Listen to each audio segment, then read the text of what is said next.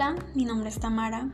Yo les hablaré de cáncer de mama a personas con deficiencia visual. Hay varios tipos de deficiencia. Se puede presentar desde pérdida total de la visión hasta problemas en los ojos, los cuales con lentes pueden mejorar un poco. En este caso yo no usaría imágenes o textos con letras pequeñas, ya que las personas que usan lentes estarían forzando su vista. En cuestión de las personas invidentes, trataría de conseguir folletos con lenguaje braille explicándoles el tema.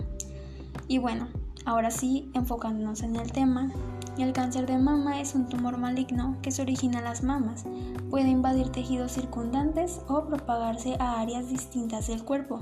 A esto se le llama metástasis.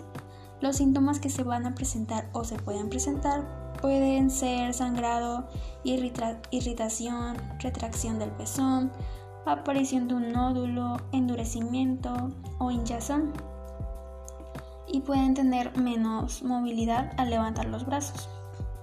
Y les explicaré más o menos cómo se puede realizar una, autoexploración en casa ustedes mismas.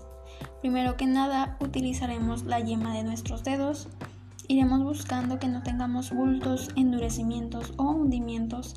Empezaremos moviendo los dedos en pequeños círculos desde fuera de su mama hacia el pezón. También nos exploraremos debajo de la axila nos exploraremos toda la mama presionando suavemente.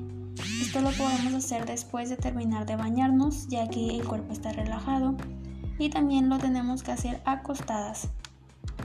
También hay que ponernos enfrente de un espejo para ver si no hay cambios, como una mama más grande que otra, para ver si no tenemos enrojecimiento.